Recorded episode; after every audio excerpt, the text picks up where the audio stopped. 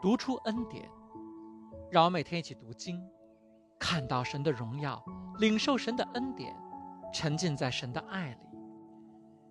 上一次我们讲到创世纪二十三章的前两节，萨拉在一百二十七岁去世，亚伯拉罕非常伤心，他为萨拉哀痛哭嚎。哭过之后，圣经说，亚伯拉罕从死者面前起来，对赫人说。我是在你们中间寄居的外族人，求你们在你们中间给我一块坟地做产业，使我可以埋葬我死了的人，使他不露在我面前。赫人回答亚伯拉罕说：“我主，请听，你在我们中间是一位尊贵的王子，你可以在我们最好的坟地里埋葬你死了的人，我们必没有人阻止你在他的坟地埋葬你死了的人。”赫人对亚伯拉罕非常尊敬，他们说：“你在我们中间是尊贵的王子。”这真的是耐人寻味。亲爱的弟兄姐妹，亚伯拉罕过的是一种简单的生活，他住在帐篷里，不参与政治生活，不置产业，以异乡异客的心态生活在赫人中间。但是赫人说，他是一位尊贵的王子。我们再回过头来看罗德。他一直在索多玛经营，跟索多玛人打成一片，买房买地，最后坐进了索多玛的城门。但是，当他要劝索多玛人不要去侵犯天使的时候，索多玛众人却说：“滚开！”又说：“一个来这里寄居的人，竟做起审判官来。现在我们要害你，比害他们还要厉害。”虽然罗德坐进了索多玛的城门，但是他却得不到索多玛人真正的尊重。而亚伯拉罕根本不在乎这些赫人怎么看他，却得到了高度的尊重。这是为什么呢？因为真正的尊重不是来自于人，而是来自于神。靠讨好人得不到真正的尊重，人也不能把自己被尊重的基础寄托到别人身上。罗德起初并不认同索多玛人的道德观念，但是他为了得到地位和尊重，去与他们打成一片，去跟他们同流合污。他以为这样，索多玛人就会接受他，成为自己的一员。但他得到的只能是索多玛人的利用和暂时的容忍。而一旦他与索多玛人发生矛盾，索多玛人就让他滚开，说：“你算老几呀？”更糟糕的是，罗德自己在这个过程中越来越像索多玛人，他迷失了自己。他希望别人尊重他什么呢？他那些真正值得被人尊重的东西。都丢掉了，都在他要把自己变成索多玛人的过程中，收到储藏室里慢慢发霉，最后被丢掉了。苹果的前 CEO 乔布斯说过：“人生苦短，别浪费时间去过别人的日子。”亚伯拉罕根本不在乎赫人怎么看他，他并不想去跟这些人掺和在一起，从来没有想过去成为他们中的领袖。但是在赫人眼里看来，亚伯拉罕身上有独特的品质，是他们永远学不到的。亚伯拉罕的成功完全不依靠他们，是他们理解不了的。他们看向亚伯拉罕的时候，是一种仰望，是一种神秘，是一种莫名的崇高，所以他们才有油然而生的敬意。亚伯拉罕并不是天性就要超然世外，他的背景是乌尔的生意人，是闹市中的商人，但是自从他开始跟随神。他知道他的成功和失败，富足或贫穷，健康或疾病，不在于人，而在于神。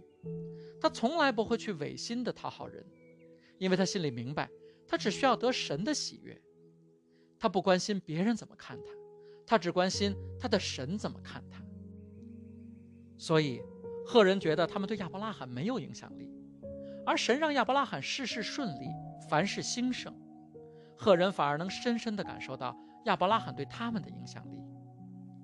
因此，当亚伯拉罕要为萨拉买一块墓地的时候，赫人说：“你在我们看起来是一位伟大的王子，你可以在我们的墓园里随便挑最好的地方，没有人会拦着你，也没有人会找你要钱。”但是亚伯拉罕并不想把萨拉跟赫人埋葬在一起，他希望有一块属于自己的墓地。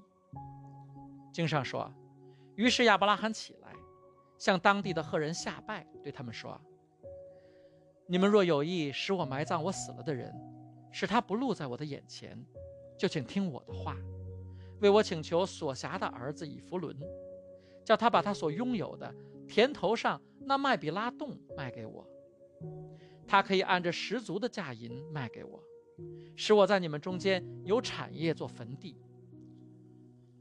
麦比拉洞今天仍在。耶稣时代犹太人的希律王。在麦比拉洞上面修建了一座神殿，后来又被改建为穆斯林清真寺。圣经记载，三代以色列祖先亚伯拉罕和萨拉、以撒和利百加、雅各和利亚都葬在这里。根据犹太人的传统文献，麦比拉在希伯来文中是双重门或双向门的意思，因为死亡不是生命的终点，一扇门关闭了。但另一扇门又打开了。我们在这世界上只是过客，从墓地中，萨拉离开了这个世界，进入了永恒的天国。麦比拉又被称作以弗伦的礼物，在希伯来语中，以弗伦的礼物是一句成语，有点像我们的黄鼠狼给鸡拜年的意思。我们看圣经是怎么写的。当时以弗伦正坐在赫人中间。于是赫人以弗伦在城门出入的赫人面前对亚伯拉罕说：“不然，我主请听，我送给你这块田，连田间的洞也送给你，在我同族的人面前都给你，可以埋葬你的死人。”亚伯拉罕就在那地的人民面前下拜，在他们面前对以弗伦说：“你若应允，请听我的话，我要把田价给你。”求你收下，我就在那里埋葬我的死人。以弗伦回答亚伯拉罕说：“我主，请听，值四百舍克勒银子的一块田，在你我中间还算什么呢？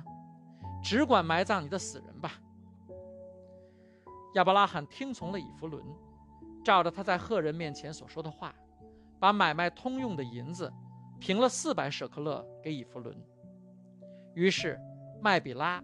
曼利前，以弗伦的那块田和其中的洞，并田间四围的树木，都定准归于亚伯拉罕。乃是他在赫人面前，并城门出入的人面前埋妥的。此后，亚伯拉罕把他妻子萨拉埋葬在迦南地曼利前的麦比拉田间的洞里。从此，那块田与田间的洞，就借着赫人定准，归于亚伯拉罕做坟地。以弗伦在希伯来文中是獠牙的意思，他嘴上说把地送给亚伯拉罕，但其实是在跟亚伯拉罕漫天要价。亚伯拉罕起初只是想买麦比拉洞而已。亚伯拉罕说的是，能不能把田头上的那个麦比拉洞卖给我？而以弗伦说，我送给你这块田，这块田加上田间和四周的树木，加上那个洞，这绝对不是亚伯拉罕愿意收下的礼物了。而且，他说是送给亚伯拉罕。如果亚伯拉罕相信了，肯定后患无穷。亚伯拉罕要的是成为这块地的合法主人，而不是一个暂时借地使用的外国人。所以他一定要当着赫人全族的面来正式把地买下来。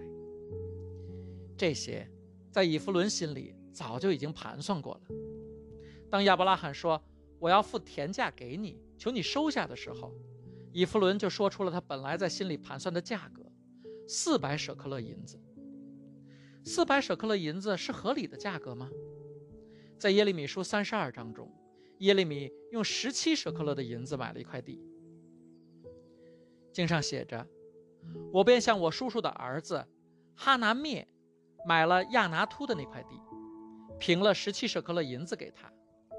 我在契上画押，将契封建。”又请见证人来，并用天平将银子平给他。当然了，地和地不一样。耶利米买的那块地到底什么样子，今天已经无法知道了。但是耶利米的时代比亚伯拉罕也晚了上千年，通货膨胀也已经使得银子贬值了很多。所以以弗伦要的价格，即使不是十倍的价格，也肯定是个天价。根据圣经的记载，我们知道。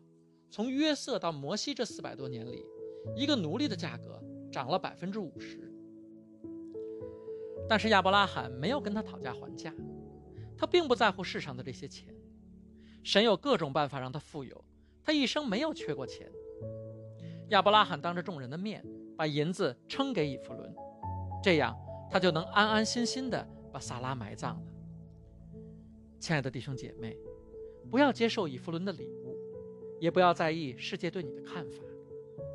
小说家维吉尼亚·沃尔夫说：“人的眼光是我们的监狱，人的想法是我们的牢笼。不要为了去得到别人的认同而迷失了自己。真实的你是什么样子，只有神才真正知道。神设计你的时候就是独特的，神带你走的道路也一定是与众不同的。不要在乎那些看不明白的人怎么想，你只需要定睛耶稣，跟随耶稣的带领。”耶稣在世界上的时候，不就是这样为我们做榜样的吗？他根本不在乎当时掌权的法利赛人怎么看他，希律王怎么看他，罗马人怎么看他，他只在乎天父阿爸对他的爱，只在乎天父阿爸给他的使命，只在乎天父阿爸的旨意。当时，法利赛人诬告他，希律王要杀害他，罗马人要钉他上十字架。